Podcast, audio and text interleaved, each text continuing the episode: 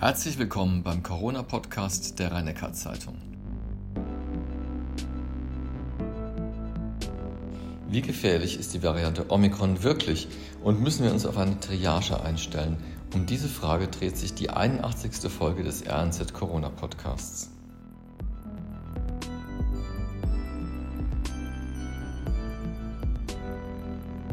Professor Kreuslich, Bedingt durch das Urteil des Bundesverfassungsgerichts diskutiert Deutschland plötzlich über die Möglichkeit einer Triage. Können Sie uns eigentlich im ausgehenden Corona-Jahr 2021 vielleicht doch etwas die Sorge nehmen, dass es überhaupt zu einer Triage kommt? Also ich sehe im Moment keinen Grund, eine Triage zu befürchten. Der Grund für die aktuelle Diskussion ist eine Verfassungsbeschwerde aus dem Vorjahr aus 2020 in der ähm, die Gleichbehandlung oder die Gerechtbehandlung von Behinderten eingefordert wurde und deswegen der Bundestag aufgefordert wird, hierzu eine gesetzliche Regelung zu schaffen. Es geht ja nicht darum, dass wir momentan eine größere Befürchtung haben, sondern dass diese Frage äh, rechtlich geklärt sein muss. Jetzt verbreitet sich ja die Variante Omikron zwar rasend schnell, aber sie verläuft ja bisher in allen Ländern, wo es beobachtet wird, schwächer. Ähm, ist es vielleicht auch ein Moment, wo man sagt, ja, also es, es, ist zwar einerseits dramatisch, auf der anderen Seite Triage-Ängste sind auch deshalb nicht zu befürchten? Ich glaube, wir sollten diese Angst im Moment nicht in den Vordergrund stellen. Es gibt keinen Grund. Die Zahlen auf den Intensivstationen gehen langsam und erwartet zurück. Und ich glaube, man kann sagen, dass sie auch in den nächsten Wochen, sagen wir mal bis Mitte Januar ungefähr, weiterhin langsam zurückgehen. Immer noch auf sehr hohem Niveau und immer noch auf einem viel zu hohen Niveau. Wir bräuchten niedrigere Zahlen, aber es ist nicht riesig. Die Verläufe der Omikron-Variante sind erste Berichten zufolge in Südafrika, auch in Großbritannien, milder als die anderen Verläufe, als die Delta-Variante und die anderen vorherigen Varianten. Allerdings ist der Unterschied nicht riesig und man muss das ja immer gegeneinander rechnen. Wenn ich, sagen wir mal, eine 50 Prozent niedrigere Erkrankungswahrscheinlichkeit habe in der Region, könnte es liegen. Gleichzeitig aber dreimal so viele Fälle, dann habe ich immer noch mehr schwere Fälle, einfach durch die schiere Anzahl von Fällen. Also die Entwarnung in dem Sinne, Omikron ist mild und deswegen müssen wir uns keine Sorgen machen, die kann man meines Erachtens auf keinen Fall geben. Die Sorge, dass es jetzt sofort wieder dramatisch hochgeht, würde ich aber auch nicht vorantreiben. Hm. Ich will noch mal kurz verharren bei diesem Thema Triage, auch wenn es gerade nicht ansteht. Wir haben schon oft darüber gesprochen, über die sogenannte stille Triage, also dass durch indirekte Wirkung quasi Patienten vielleicht nicht so behandelt werden können wie gewünscht und auch durch Verlegung von Pflegepersonal und so weiter.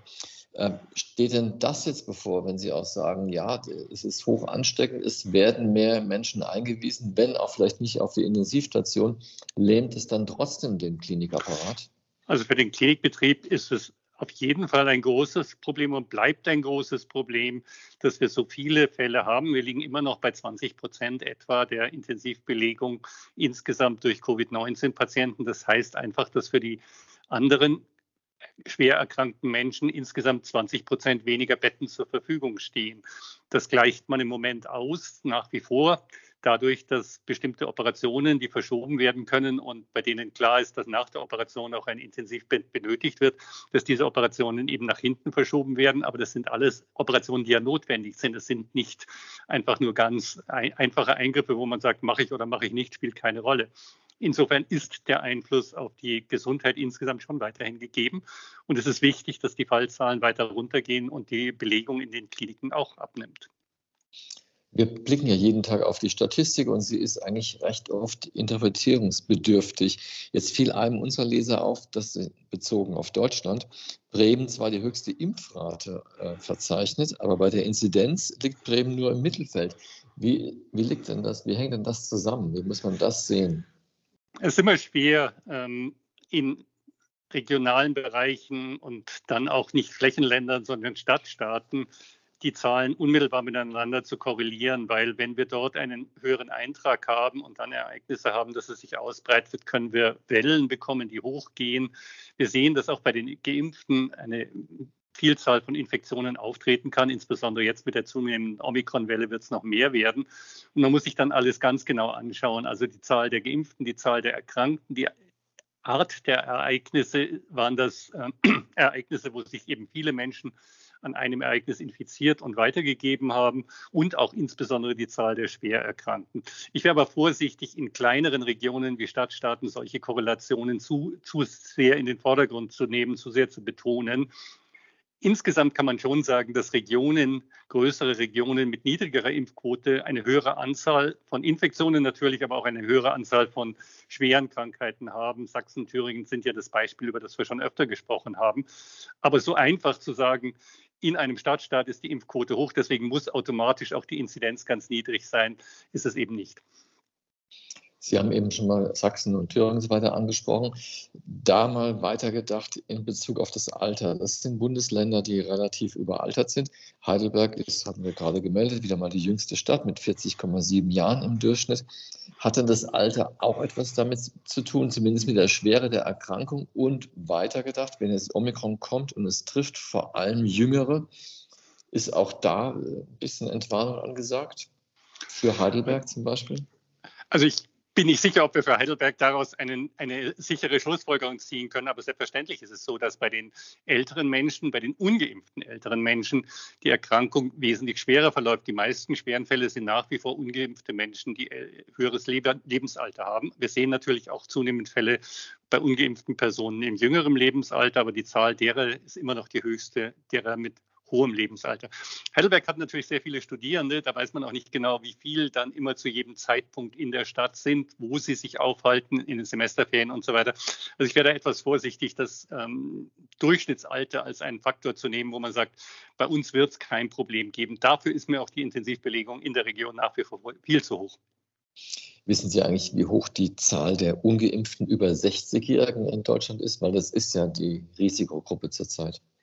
Das ist eindeutig die Risikogruppe, die die höchsten Risiken haben. Die Zahl, also der prozentuale Anteil der Ungeimpften über 60 liegt aktuell bei 12 Prozent. Wir haben insgesamt eine Impfquote, ist ja jetzt gerade wieder äh, updated, ähm, die neue Zahl rausgegeben worden von circa 71 Prozent Geimpfte. Bei den äh, über 60-Jährigen sind es 88 Prozent. Da ist die Impfquote sehr hoch, aber 12 Prozent sind immer noch sehr viele Menschen. Wie sieht es eigentlich in Großbritannien aus? Ähm, da, habe ich gehört, durch diese hohe Durchseuchung, die dort äh, natürlich mit dem Malus, dass auch viele Menschen gestorben sind, sei die Insel quasi ganz gut vorbereitet auf das kommende Corona-Jahr und könnte gegen Herbst hin auf Entspannung hoffen. Sehen Sie das auch so? Naja, Großbritannien hat nach den Zahlen, die jetzt aktuell vorliegen, etwa 18 Prozent der Bevölkerung eine Infektion durchgemacht. Bei uns etwa 8,5 Prozent. Das macht also ungefähr 8 Prozent, 9 Prozent der Bevölkerung aus. Den Unterschied dazwischen. Die Impfrate ist ungefähr gleich groß, dass das alleine dann dazu führt, dass in einem Land, in einer Region die Erkrankungen nicht mehr auftreten, das glaube ich reicht nicht. Wenn wir eine hohe Boosterimpfquote erreichen, und da liegen wir in Deutschland sehr gut mit derzeit 37 Prozent der Bevölkerung, die bereits die dritte Impfung erhalten haben, dann können wir, glaube ich, deutlich bessere Ergebnisse erzielen. Also ich würde jetzt nicht darauf schauen, dass Großbritannien sehr viel schneller rauskommt als wir. Wir wünschen uns aber alle, dass wir alle schnell rauskommen. Gibt es denn derzeit Länder in Europa, die einen Lichtblick versprechen, also bei denen es besonders gut läuft? Spanien, Frankreich, Portugal gerade nicht so besonders. Aber gibt es da Hoffnung bei anderen Staaten? Naja, alle diese Länder haben momentan wieder sehr hohe Quoten. Ich erinnere mich dran, auch Dänemark hat jetzt wieder eine 7-Tage-Inzidenz von 1500, 1500, also riesig hoch. Wir hatten im September was, glaube ich, darüber geredet, dass Dänemark angesichts der sehr hohen Impfquote die Lockerungen vielleicht schneller machen kann als andere Länder. Da hatte man noch nicht mit Omikron kalkulieren können, das war noch gar nicht bekannt. Und jetzt gehen die Zahlen halt wieder hoch. Wenn in diesen Ländern eine hohe Impfquote, wie zum Beispiel in Portugal vorliegt, eine Impfquote der Bevölkerung bei 90 Prozent fast, dann kann man schon erwarten, dass dort die Anzahl schwerer Erkrankungen und intensivpflichtiger Erkrankungen auch niedriger bleiben wird. Deswegen wird ja immer wieder, und ich betone das auch, gesagt, dass wir nicht allein auf die Infektionszahlen schauen müssen, sondern jetzt auch den Verlauf gerade in diesen Ländern mit sehr hoher Impfquote und mit großer Anzahl vorher erkrankter Personen uns anschauen müssen. Portugal 90 Prozent fast Impfquote und 13 Prozent der Bevölkerung, die eine Infektion durchgemacht haben. Das kann man nicht zusammenzählen, weil ja auch Geimpfte schon äh, sich infiziert haben können. Trotzdem eine sehr hohe Rate der Bevölkerung. Und ich denke, man wird jetzt in den nächsten vier Wochen oder so sehen, wie sich das in den jeweiligen Ländern auf das Gesundheitssystem, auf die Belegung der Krankenhäuser, auf die Belegung der Intensivstationen auswirken kann. Und danach werden wir dann auch die Frage, wie wird sich das bei uns auswirken, besser beantworten können, weil wir eindeutig bei dieser Welle weit hinter den anderen Ländern liegen mit einer weiterhin fallenden Sieben-Tage-Inzidenz in Deutschland. Entspricht das eigentlich einem Muster, dass Deutschland von den diversen Corona-Wellen immer etwas später erreicht wird? Und wenn ja, woran liegt das? Also ich glaube schon, dass das Muster in dem Fall hier klar damit zusammenhängt, dass die Öffnungsschritte bei uns nicht so weitgehend waren, wie sie zum Beispiel in Dänemark, Portugal oder auch in Großbritannien gewesen sind. Äh, das ist ja häufig kritisiert worden. Ich denke, jetzt erleben wir einen Gewinn daraus. Und die Hoffnung ist, dass wir uns damit Zeit kaufen, in der wir möglichst viele Menschen boostern können, indem wir die Maßnahmen auch nochmal überall in den Köpfen verankern und auf diese Weise dann zwar einen Anstieg der Infektionen im neuen Jahr mit der zunehmenden Omikron-Welle, die nimmt ja zu, erhalten werden, aber hoffentlich dann äh, die schwereren Verläufe doch im Griff behalten. Wir haben ja schon einige Male auch darüber gesprochen, wie die Menschen sich individuell verhalten, also auch hier in der Region, ob sie Masken tragen oder nicht, ob sie zu versammeln, zu äh, großen Gruppen auftreten und so weiter. Jetzt ist mir aufgefallen, dass die Grippewelle in diesem Jahr wieder nur sehr schwach ausfällt, was man bisher sagen kann. Der, der eigentliche Moment kommt ja erst im Januar, Februar, aber bisher ist der Wert auch wieder unter dem von vor einem Jahr. Ist das vielleicht ein Indiz, dass die Menschen sich doch weiterhin an diese klassischen Schutzmaßnahmen für Corona halten?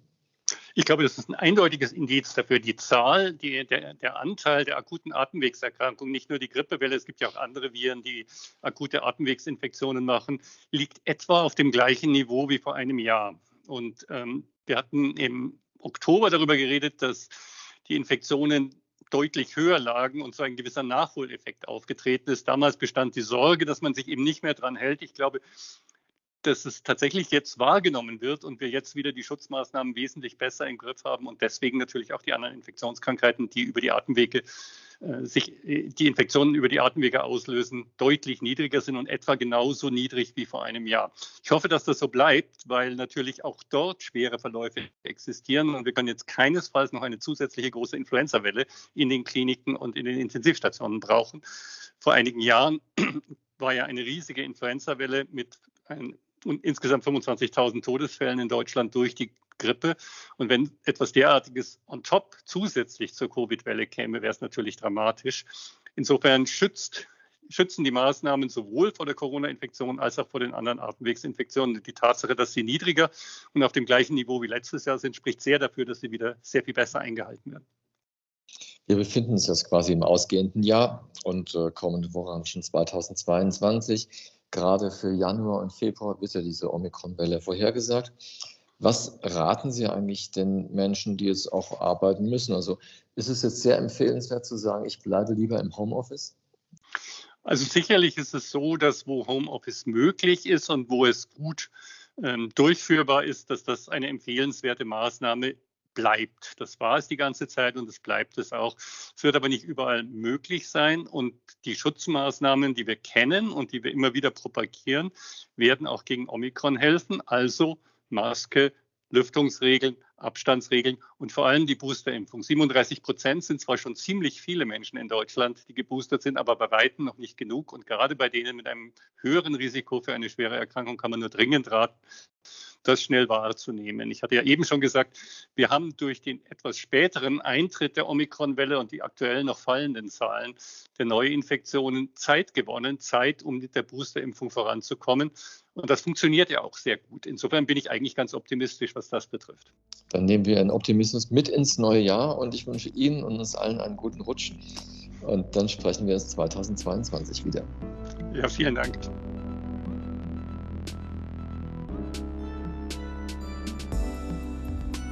Dies war die 81. Folge des RNZ Corona Podcasts mit Hans-Georg Kreuslich, dem Chefvirologen am Heidelberger Universitätsklinikum.